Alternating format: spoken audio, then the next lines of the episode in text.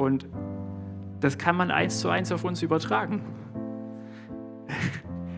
Es ist in Ordnung, zu Jesus zu kommen. Völlig in Ordnung und nicht alles zu wissen. Nicht, was heißt nicht alles zu wissen? Manche Grundlagen noch nicht zu wissen, noch nicht verstanden zu haben, noch nicht fest zu sein in manchen Sachen. Aber es ist nicht in Ordnung, nicht zu lernen. Weil würdet ihr mir alle zustimmen, wir haben den besten Lehrer, oder? Halleluja. Das heißt, am Lehrer kann es nicht liegen. Halleluja. In der Vorbereitung hat Gott ganz viel über äh, Kindererziehung gesprochen, lustigerweise. Und ich erzähle ein kleines Beispiel bei mir von der Arbeitsstelle, ähm, wo ich gerade im Moment nicht arbeite, weil ich bin in Elternzeit. Aber dort habe ich mich mit Kollegen ausgetauscht, die Jesus nicht kennen, über Kindererziehung. Ganz viele, die meisten Menschen eigentlich, wenn du sie fragst, die lieben ihre Kinder. Sie schimpfen manchmal auf sie, weil sie nerven oder so, aber sie lieben ihre Kinder, würden sie sagen zumindest und kaufen ihnen Sachen und sind, äh, versuchen geduldig mit ihnen zu sein, so geduldig wie man eben sein kann. Und ja, ist okay, nicht so schlimm, mach's nochmal, probier's nochmal und so weiter. Aber ist euch aufgefallen, nur relativ wenige Menschen lehren ihre Kinder und erziehen ihre Kinder wirklich. Muss ich leider so sagen, ist mir aufgefallen, als ich dann mit denen geredet habe, mit meinen Kollegen, warum lehrt ihr eure Kinder nicht? So, und als ich dann, als der Herr viel darüber über Kindererziehung gesprochen hat, ist mir aufgefallen, das Thema eigentlich heute ist Lehre. Es geht um Lehre heute Morgen. Weil wir, wir lesen oft ein bisschen über Lehre hinweg. Das ist ja einer der fünf äh, äh, der, der, der, Dienste in der Gemeinde, der Gaben und so weiter. Wir denken, ja, sonntags wird ja gelehrt, kein Problem, ist abgehakt quasi. Lehre haben wir auch in der Schule, wir haben einen Platz dafür in gewisser Hinsicht. Aber um ehrlich zu sein, das ist der falsche Platz. Oder ist nicht äh, der ganz richtige Platz, sagen wir es mal so. Weil, um so schön anzuknüpfen an die Predigt von letzter Woche, von Michael. Wer erinnert sich noch an die Predigt letzte Woche? Ganz viele wahrscheinlich, oder? Wer erinnert sich noch an die Predigt vorletzte Woche? Noch jemand? Eins? Vor vorletzte Woche? Da wird es schon lichter. Wie gut können wir uns Sachen merken, gell? Hat auch was mit Lernen zu tun und Umsetzen. Das letzte Woche so schön gehört in Markus 4 von den Dienern, denen Talente gegeben werden. Und der eine, der, ich erzähle die Geschichte jetzt nicht komplett nach, aber der eine, der sein Talent vergräbt und nichts damit macht, dem wird zum Schluss sogar noch weggenommen. Der hat nichts davon im Endeffekt.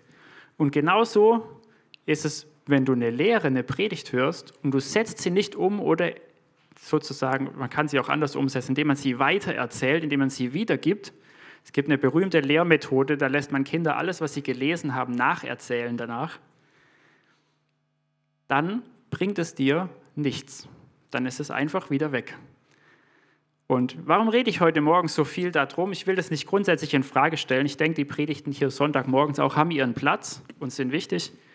Aber ich möchte, dass wir ein Bewusstsein heute Morgen dafür kriegen, zum einen, was alles Lehre ist und sein kann, und zum anderen auch, es ist eine große Aufforderung der Bibel, dass wir uns gegenseitig lehren, dass Lehre unter uns wohnt und dass wir äh, äh, fest werden in dieser Lehre. Und das werden wir nicht nur vom Hören, sondern auch vom Tun, logischerweise. Das heißt nicht, wir müssen jetzt alle Werke tun, um gerecht zu werden. Okay, das kurz den Bogen zu spannen, wir sind gerecht durch das Blut von Jesus allein, aber Leute, wir müssen in Sachen fest werden, die Jesus uns als Wahrheit erzählt, damit wir auf festen Felsen bauen, damit das Haus nicht umfällt, wenn ein Sturm kommt.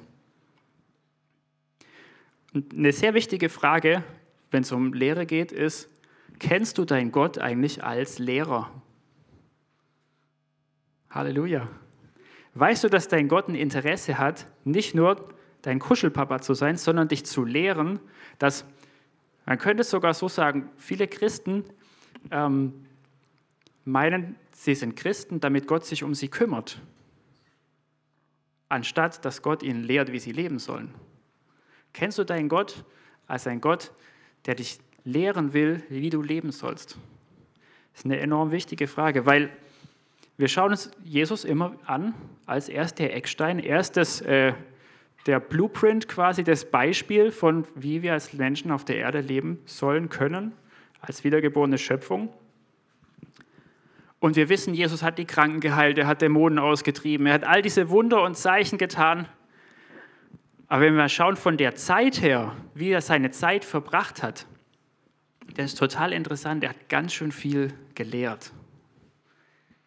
So, als er festgenommen wurde, zum Beispiel im, in, im äh, Garten Gethsemane und so weiter, und diese hohen Priesterknechte zu ihm gekommen sind, hat er gesagt, ich war jeden Tag bei euch im Tempel gesessen und habe euch gelehrt. Warum habt ihr mich da nicht festgenommen? Also was Jesus wirklich viel mit seiner Zeit gemacht hat, ist zu lehren. Und jetzt die Frage direkt an uns, wie viel lehrst du? Wie viel verbringst du mit Lehren? Ganz lustig, auch im, im, im, im äh, in der Tora sagt der Herr, wie man seine Kinder lehren soll. Oder wann beziehungsweise? Wer weiß es ganz grob? Wann soll man seine Kinder lehren? Halleluja. Wenn du dich hinstellst, wenn du aufstehst, wenn du sitzt, wenn du dich hinlegst zum Schlafen, wenn du dich zum Essen setzt und so weiter, eigentlich immer. Das ist wie betet alle Zeit, betet ohne Unterlass. So auch lehren ohne Unterlass. Das so diese guten Dinge, denen soll man nicht nachlässig werden. Jetzt die Frage nochmal an dich, dass wir kurz in uns gehen. Wie viel lehrst du?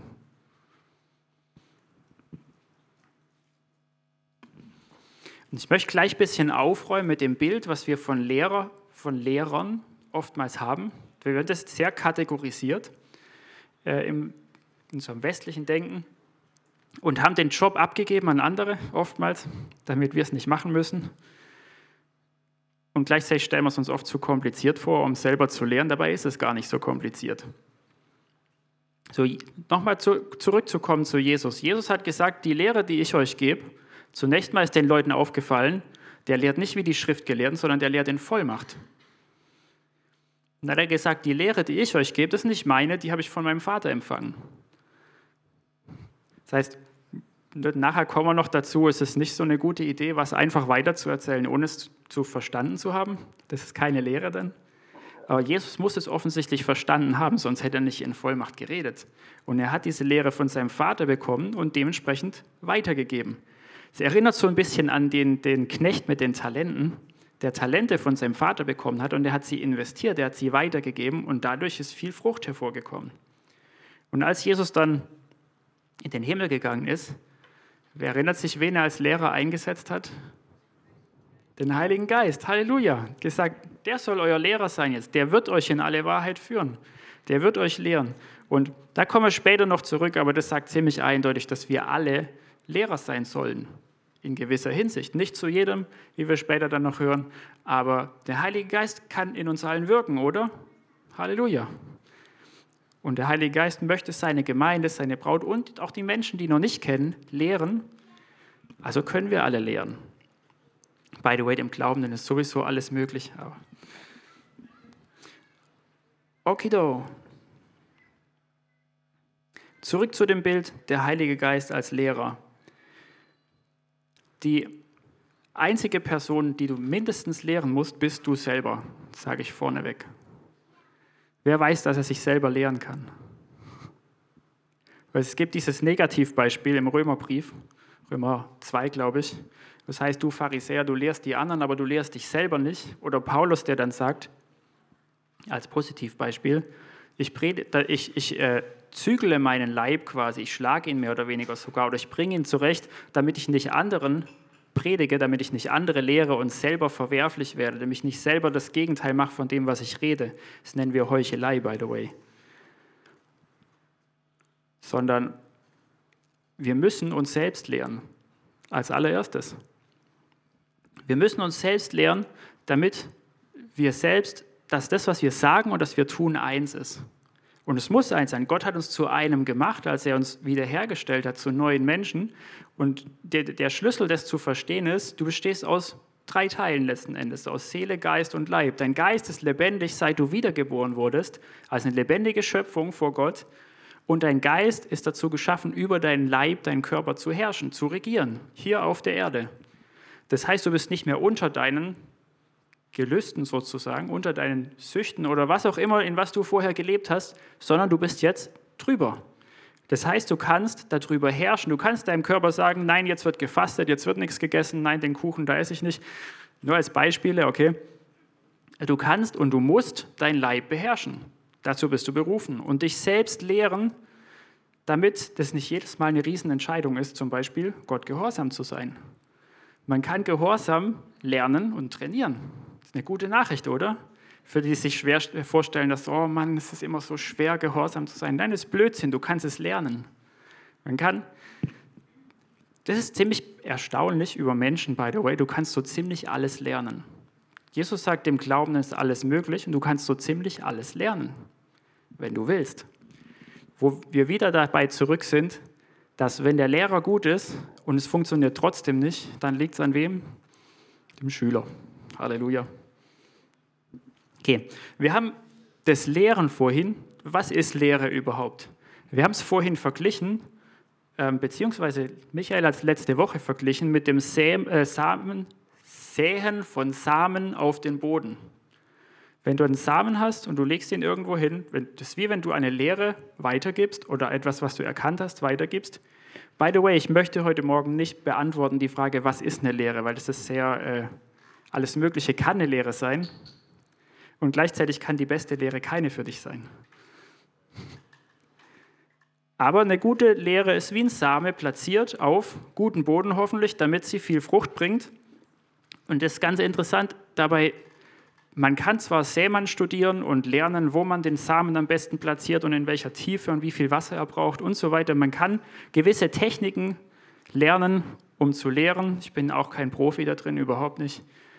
Aber man kann viele Sachen da studieren und gleichzeitig kannst du auch nichts wissen, einfach nur den Samen irgendwo hinschmeißen und es wächst was Wunderschönes draus, oder?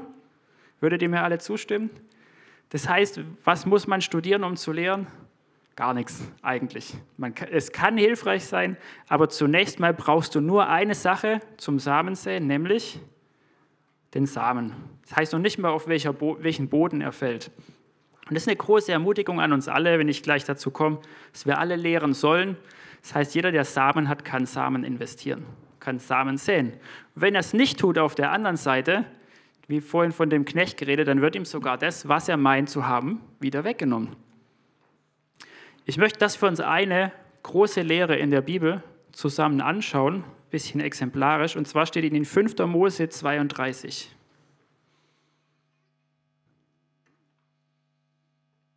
Hier ist das sogenannte Lied des Mose. Und das alles andere als alt, es wird in der Offenbarung wieder gesungen, zusammen mit dem Lied des Lammes.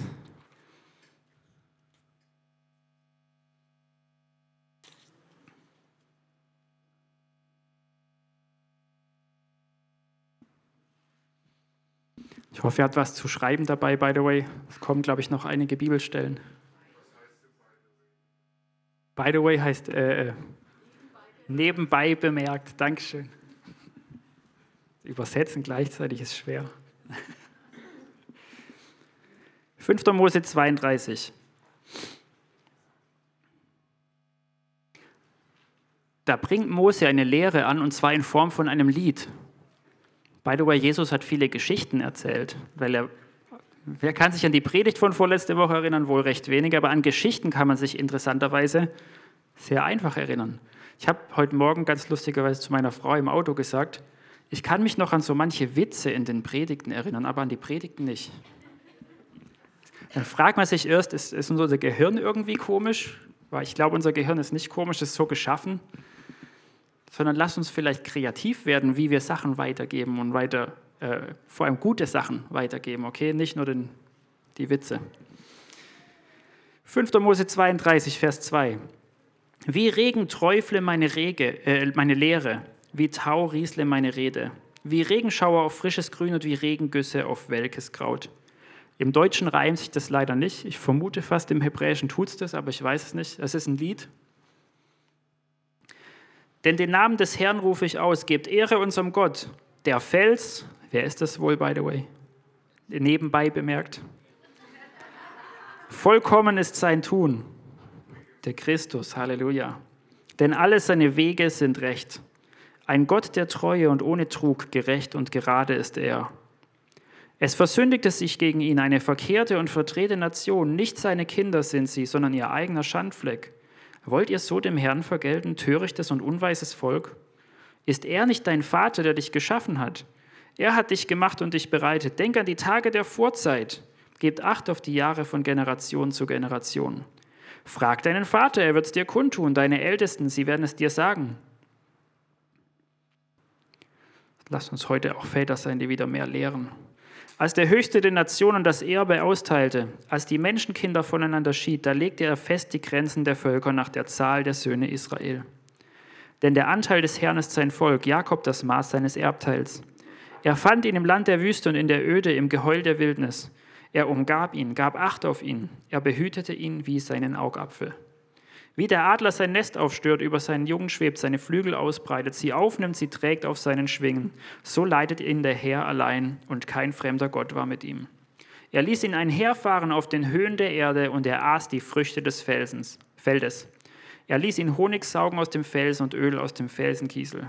Rahm der Kühe und Milch der Schafe samt dem Fett der Lämmer, Witter aus Baschan, Böcke samt dem Besten des Weizens und das Blut der Traube trankst du feurigen Wein. So die Geschichte Israels, wie sie gerettet wurden aus der Sklaverei und von Gott versetzt wurden in ein Land, das von Milch und Honig überfließt. Da wurde Jeschurun fett und schlug aus. Du wurdest fett, dick, feist. Und er verwarf den Gott, der ihn gemacht, und verachtete den Fels seiner Rettung. Sie reizten ihn zur Eifersucht durch fremde Götter, durch Gräuel kränken sie ihn. Sie opferten den Dämonen, die nicht Gott sind, Götter, die sie nicht kannten, Neuen, die erst vor kurzem aufgekommen waren, die eure Väter nicht verehrten. Den Felsen, der dich gezeugt, täuschtest du und vergaßest den Gott, der dich geboren. Und der Herr sah es und verwarf sie aus Unwillen über seine Söhne und seine Töchter. Er sprach, ich will mein Angesicht vor ihnen verbergen, will sehen, was ihr Ende ist. Denn eine Generation voller Verkehrtheit sind sie, Kinder, in denen keine Treue ist. Sie haben mich zur Eifersucht gereizt durch einen Nichtgott, haben mich gekränkt durch ihre Nichtigkeiten. So will auch ich sie zur Eifersucht reizen durch ein Nichtvolk, durch eine törichte Nation will ich sie kränken. Denn es brannte, denn ein Feuer ist entbrannt in meinem Zorn, es brennt bis in den untersten Scheol und frisst die Erde und ihren Ertrag und erzündet die Grundfesten der Berge. Ich will Unheil über sie häufen, meine Pfeile gegen sie verbrauchen. Sie sind vor Hunger entkräftet und aufgezehrt von Fieberglut und eifriger Pest. So sende ich den Zahn wilder Tiere gegen sie, samt dem Gift der im Staub kriechenden. Das ist eine ganze Menge an Gericht, was da kommt, by the way. Nebenbei bemerkt. Draußen wird kinderlos machen das Schwert und drinnen der Schrecken, den Jüngling wie die Jungfrau, den Säugling mit dem greisen Mann. Ich hätte schon gesagt, ich will sie zerschlagen, ihre Erwählung unter den Menschen ein Ende machen. Klingt gar nicht so hoffnungsvoll, oder? Wenn ich die Kränkung durch den Feind nicht fürchtete, dass ihre Gegner es falsch darstellen, dass sie sagten, unsere Hand war erhaben und nicht, der Herr hat dies alles gewirkt. Denn sie sind eine Nation, die allen Rat verloren hat, keine Einsicht ist bei ihnen. Wenn sie weise wären, würden sie das verstehen, würden ihr Ende bedenken. Das hat er ihnen vorher gesagt. Wie könnte einer tausend jagen und zwei Zehntausende die Flucht schlagen, wenn nicht deshalb, weil ihr Fels sie verkauft und der Herr sie preisgegeben hat? Denn nicht wie unser Fels ist ihr Fels. So haben unsere Feinde selbst geurteilt. Denn von dem Weinstock Sodoms ist ihr Weinstock und von den Terrassengärten Gomorras. Ihre Beeren sind Giftbeeren, bittere Trauben haben sie. Drachengift ist ihr Wein und grausames Viperngift. Ist dies nicht bei mir aufbewahrt, versiegelt in meinen Schatzkammern? Mein ist die Rache und die Vergeltung für die Zeit, da ihr Fuß wankt. Denn nahe ist der Tag ihres Verderbens und was ihnen bevorsteht, eilt herbei. Denn der Herr wird sein Volk richten und über seine Knechte wird er sich erbarmen, wenn er sieht, dass geschwunden die Kraft und der Sklave und der Freie dahin sind. Und er wird sagen, wo sind nun ihre Götter, der Fels, bei dem sie sich bargen, die das Fett ihrer Schlachtopfer aßen, den Wein ihrer Trankopfer tranken, die sollen doch aufstehen und euch helfen, die sollen doch ein Schirm über euch sein. Seht nun, dass ich es bin und kein Gott neben mir ist. Ich töte und mache lebendig, ich zerschlage und ich heile und es gibt keinen, der aus meiner Hand rettet. Denn ich erhebe meine Hand zum Himmel und spreche, so wahr ich ewig lebe. Wenn ich mein blitzendes Schwert geschärft und meine Hand zum Gericht greift, dann werde, wende ich Rache auf meine Gegner zurück und vergelte es meinen Hassern.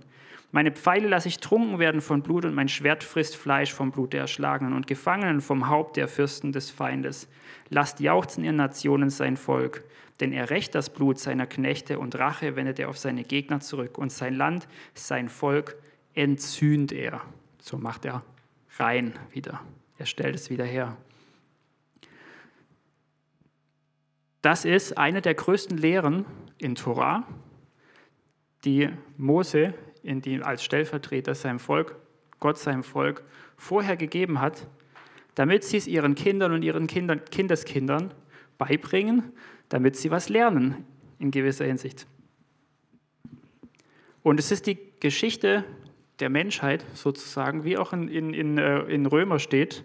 Die Menschen haben Gott verworfen, sie haben ihn nicht festgehalten in Erkenntnis. Gott hat sie dahin gegeben, damit sie erkennen, dass er allein Gott ist. Und er hat Gericht vorhergesagt, was zum Schluss kommen muss, damit seine Gerechtigkeit wiederhergestellt wird.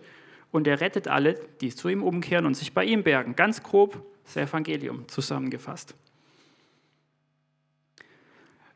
Jetzt kurz möchte ich weiterlesen ab Vers 44, was Mose selbst über dieses Lied sagt. Mose kam und redete alle Worte dieses Liedes vor den Ohren des Volkes, er und Hosea, der Sohn des Nun. Und als Mose all diese Worte ganz zu Ende geredet hatte, da sagte er zu ihnen, richtet euer Herz auf all die Worte, die ich euch heute bezeuge, damit ihr sie euren Kindern gebietet, dass sie darauf achten, alle Worte dieses Gesetzes zu tun. Denn nicht ein leeres Wort ist es für euch, sondern es ist euer Leben. Und durch dieses Wort werdet ihr eure Tage verlängern in dem Land, in das ihr über den Jordan zieht, um es in Besitz zu nehmen. Klingt wie eine gute Lehre, oder?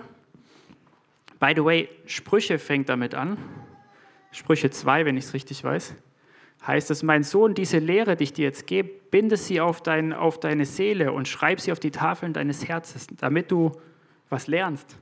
Und wenn du dabei bleibst, wird sie deine Tage verlängern und so weiter. Beinahe dieselben Versprechen, die hier dabei stehen. Also es ist eine eindringliche Bezeugung, es ist eine Lehre an den Sohn, an die Tochter ähm, zu lernen.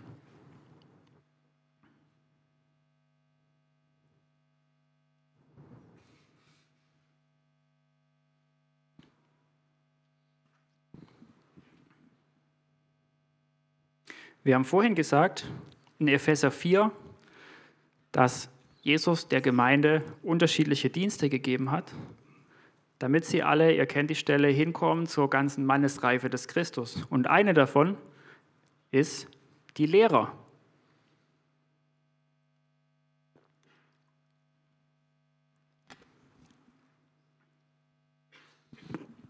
Und ich hoffe, ihr stimmt mir alle zu, wir haben das schon öfters gesagt, dass ihr nicht hier den Propheten und den Lehrer und so weiter haben, sondern wie gesagt, diese, das sind Dienste, es sind nicht Personen, die dem Leib Christi gegeben sind, damit alle hinkommen zur Mannesreife des Christus. Das heißt, wir alle dürfen, sollen und müssen wachsen in Lehre, Prophetie, einladen, rausgehen oder gehen, apostolisches, evangelistisches und so weiter.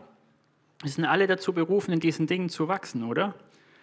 Ähm, oder wenn wir in Matthäus 28 schauen, den Missionsauftrag, den Jesus uns als seinen Jüngern gegeben hat, dann sagt er, natürlich, geht hin in alle Welt, predigt allen, alle, aller Kreatur das Evangelium, macht sie zu Jüngern, tauft sie auf den Namen des Vaters, des Sohnes und des Heiligen Geistes.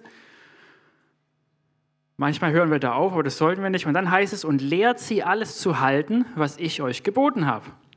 Halleluja. Von daher die Frage, wer soll lehren, können wir klar mit alle beantworten. Das heißt nicht, dass alle alle anderen lehren sollen. Okay, Jakobus sagt auch an, an, in seinem Brief, äh, werdet nicht alle Lehrer, in dem Fall zum Leib Christi, die viele andere lehren. Aber, und dabei möchte ich uns jetzt stark ermutigen in, in äh, Richtung von Hauskreisen und Mentoring-Beziehungen, ähm, dass wir Lehrer sind in diesen Bereichen, dass wir uns gegenseitig lehren in Hauskreisen und Mentoring-Beziehungen, weil das sind die Bereiche, in denen Lehre unter uns wohnen soll, in des, denen das Wort Gottes reichlich unter uns wohnen soll, weil leider sehe ich in, in, äh, in, in unseren westlichen Kirchen viel zu oft, dass wir Menschen zwar noch zum Glauben einladen, sagen, kehr um, und, und, und Menschen taufen und sie kommen zum Glauben. Und dann integrieren wir sie in soziale Kreise quasi. Und sonntags die Predigt muss reichen, damit sie geistlich wachsen. Und das reicht nicht. Stattdessen, wenn du, wenn du ähm, ähm,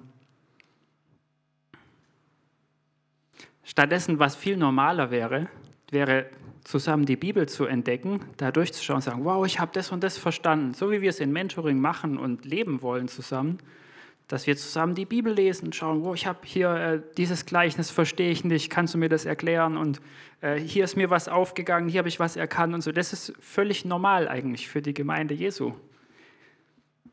Und das ist wie das Wort unter uns wohnen soll, damit wir eben wachsen und reifen in allen Stücken, in aller Erkenntnis zu ihm hin. Zu Timotheus sagt Paulus, er soll Leute lehren, die wiederum tüchtig sein werden, andere zu lehren und es weiterzugeben. Wie such dir treue Knechte, die die Talente, die du ihnen gibst, investieren werden. Wir wollen diese treuen Knechte sein, oder? Halleluja. Zu den Kolossern sagt Paulus in Kolosser 3, Vers 16, lehrt und ermahnt euch gegenseitig, alle, in aller Weisheit und in aller Erkenntnis. Es ist ganz interessant, wenn du in die Bibel schaust, um ähm, nochmal zu dem Bild des Lehrers und auf gute und schlechte Lehre zu sprechen zu kommen, dass in der Bibel wird keine, keiner als schlechte Lehre bezeichnet, weil er irgendein Detail vergessen hat, weil er unsicher war in seiner Rede, weil er es rhetorisch nicht so gut rübergebracht hat, so wie ich jetzt gerade vielleicht. Es wird keiner als schlechter Lehrer bezeichnet, der unvollständig ist in der Art und Weise, wie er redet, beziehungsweise oder stottert oder weiß der Kuckuck was macht, sondern in der Bibel ist ziemlich eindeutig, dass schlechte Lehre, die, die Einstellung ist enorm wichtig. Die, lass mich euch ein paar Bibelstellen vorlesen. Dann wird es, denke ich, deutlich. So zum Beispiel werden als falsche Lehrer die genannt, die nicht Gottes Wort, sondern Menschengebote lehren als Gottes Wort, also die Falsches verkündigen, die fleischlich reden. In Judas wird ganz heftig vor denen gewarnt, zum Beispiel die um ihre eigenen, äh, ähm, die um Menschen gewinnen zu wollen, also um, ihr, um ihre eigenen Gewinnswillen, um, um, ähm, um ihre eigenen Gelüste willen quasi Sachen reden, die nicht recht sind. Und letzten Endes, das kann man auch wieder einfach machen, ist alles falsche Lehre, was der gesunden Lehre entgegensteht. Das sagt Paulus zu Timotheus wieder.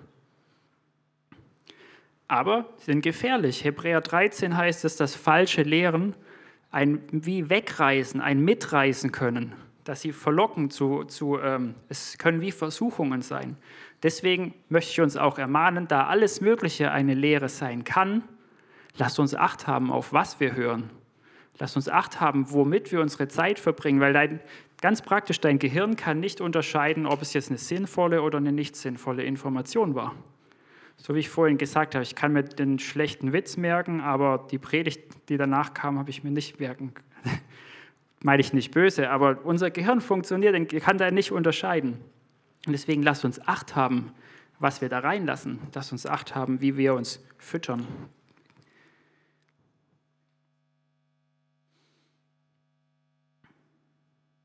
Falsche Lehrer lehren für Lohn.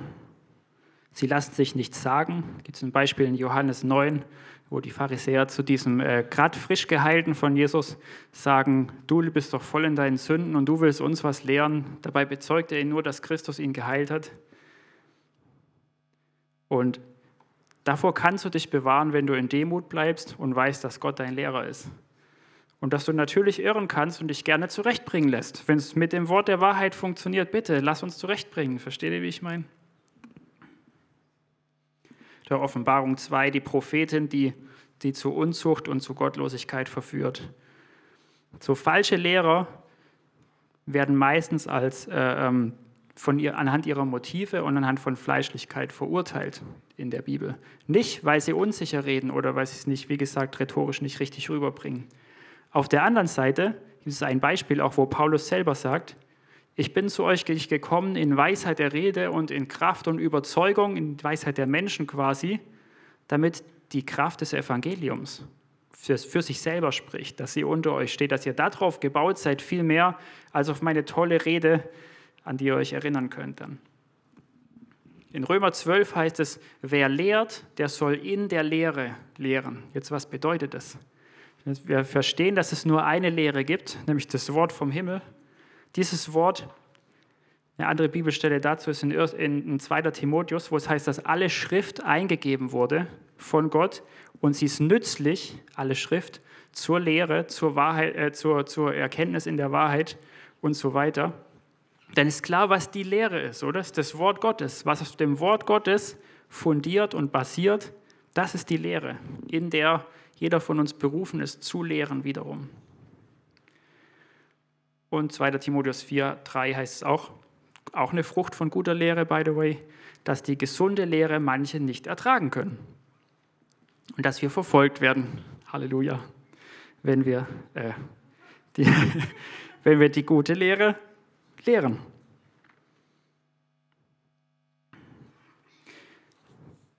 Und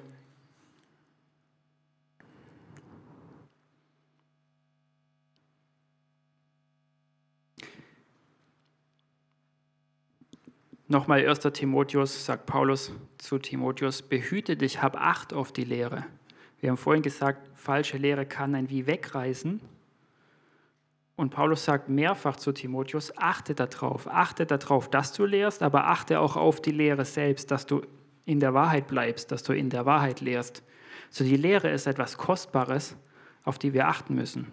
Es ist nicht, was ich, was vielleicht hoffentlich äh, auch durch die Wirrheit ein bisschen rüberkommt heute Morgen, ist, Lehren ist extrem wichtig. Wir sind alle dazu berufen. Wir müssen darauf achten, wie auf einen Schatz. Es ist nicht einfach, sonntags ist der Platz für Lehre und das war's, sondern Platz für Lehre in deinem Leben sollte sehr, sehr oft sein. Sowohl, dass du lehrst, als auch, dass du dich lehren lässt. Wie gesagt, gute Lehrer lassen sich auch was sagen.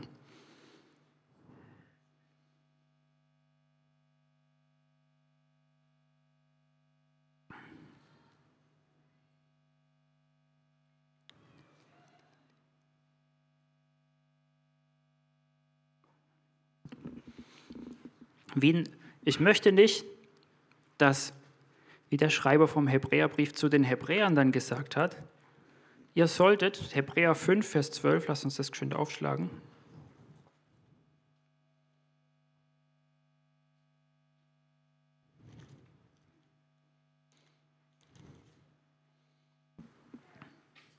Und nochmal dahin zurückzukommen, fest zu werden in der Wahrheit.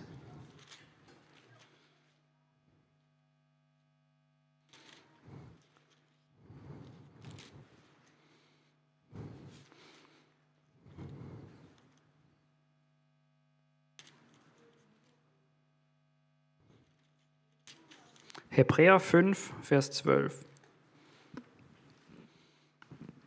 Ja, ab Vers 11. Darüber haben wir viel zu sagen und es lässt sich schwer darlegen, weil ihr im Hören träge geworden seid. Denn während ihr der Zeit nach Lehrer sein solltet, habt ihr wieder nötig, dass man euch lehrt, was die Anfangsgründe der Aussprüche Gottes sind. Und ihr seid solche geworden, die Milch nötig haben und nicht feste Speise. Denn jeder, der noch Milch genießt, ist in richtiger Rede unkundig, denn er ist ein Unmündiger, die feste Speise aber ist für Erwachsene, die infolge der Gewöhnung geübte Sinne haben zur Unterscheidung des Guten wie auch des Bösen.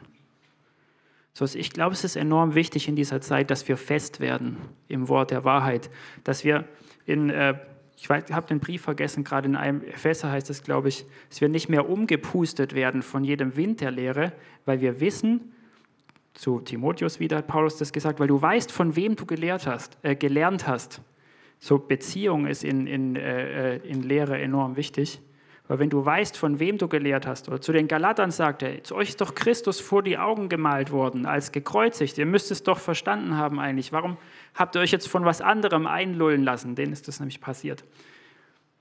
Ich glaube, es ist wichtig, dass wir fest werden in der Lehre des Christus, dass wir fest werden darin, was es bedeutet, erlöst zu sein, was es bedeutet, vor einem gerechten und heiligen Gott zu stehen, der auch richten wird, der uns als seine Kinder erzieht und lehrt. Wir sagen das so schön, der Herr liebt uns so sehr, dass er uns nicht so lässt, wie wir sind, aber es bedeutet wirklich, dass er dich lehrt, dass er mich lehrt.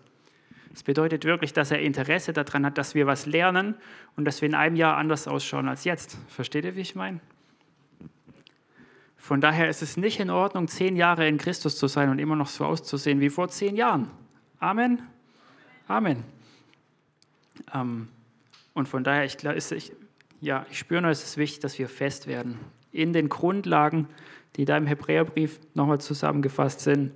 Dass wir nicht wieder den Anfang legen müssen von dem, dem Grund, von der Buße von toten Werken, dem Glauben an Gott, der Lehre von Waschungen, Taufe, Handauflegung, Totenauferstehung und dem ewigen Gericht. Diese Sachen, ähm, müssen Fundament werden, müssen fest werden. Und wie gesagt, keiner, der frisch zu Christus kommt und noch nicht fest ist in diesen Sachen, auf den wird mit dem Finger gezeigt. Überhaupt nicht. Versteht ihr, wie ich meine? Es ist völlig normal, dass du irgendwann anfängst zu lernen und dass du, wir sind alle in der gleichen Schule sozusagen. Der Heilige Geist, der Lehrer, Halleluja. Und, ähm, aber wir müssen lernen und fest werden in der Wahrheit. Und ich möchte uns heute Morgen ermuntern und ermahnen auch, dass wir uns gegenseitig lehren. Das bedeutet zunächst mal in Mentoring und äh, ähm, Hauskreisbeziehungen, dass wir uns gegenseitig erzählen, was du, was du erkannt hast von Jesus, mit Jesus. Das kann auch jemand anderes erkennen. Wenn du nur was auf der anderen Seite gehört hast von irgendeiner Predigt und du hast es selber nicht verstanden, dann erzähl es nicht weiter, weil dann versteht es jemand anderes auch nicht. Aber wenn du was erkannt hast, der hat was die Augen geöffnet, ohne auf das Thema einzugehen, was ist eine Lehre eigentlich, weil wie gesagt, es kann alles Mögliche sein, dann gib's weiter, dann erzähl's weiter. Wenn du nichts erkennst in deiner Woche mit Jesus, lies deine Bibel bitte. Das ist die große Lehre und der Heilige Geist ist der große Lehrer. Wir sind dazu berufen, dass wir ständig dazulernen. Wir sind in der Schule und äh, es ist nicht okay, nicht zu lernen mit dem besten Lehrer, oder? Halleluja. Ich weiß nicht, wie ich Schluss machen soll, deswegen bete ich einfach und übergebe euch der Gnade des Herrn. Aber ich hoffe, es ist wirklich rübergekommen, dass wir uns dass wir Lehre nicht ab beiseite schieben und sagen, das macht jemand anderes am Sonntag oder so, weil dafür ist es nicht gemacht. Dafür ist diese, diese Gabe, dieser Dienst der Gemeinde nicht gegeben, sondern dass wir erkennen, wir alle haben eine gewisse Verantwortung. Es ist eine Verantwortung zu lehren. Es ist eine Verantwortung, das weiterzugeben, was Jesus dir gezeigt und offenbart hat. Natürlich zu deinem eigenen Nutzen auch, dass du fest wirst in dem, was er dir gesagt hat. Dass es nicht in zwei Jahren wieder vergessen ist. Halleluja. Danke, Jesus, für deine Lehre. Deine Lehre ist gut alle Zeit, Herr. Ich bete, Jesus, dass du uns in dieser Zeit festmachst in dir, Jesus. Dass du, wo noch Sünde ist, dass du es anzeigst, dass wir umkehren davon, Herr. Danke, Vater, dass deine Gnade neu ist jeden Morgen, Herr. Und dass du zu fürchten und heilig bist, Jesus. Wir lieben dich, wir wollen nahe sein bei dir. Wir wollen bei dir in der Klasse sitzen und von dir lernen. Du bist der Meister, Jesus. Halleluja. Danke, Vater, dass du uns lehrst, jeden Tag, Herr dass du uns auch züchtigst und zurechtbringst, wo es nötig ist, Herr. Dass du uns auf die Finger haust und sagst, nein, das wird nicht angefasst. Danke, Jesus. Wir lieben deine Lehre. Lehr uns, Jesus, deine Lehre zu lieben. Halleluja. Danke, Herr, dass du uns aufbaust und, und äh, den, den, den Grund festlegst in dieser Zeit, Jesus. Halleluja. Amen.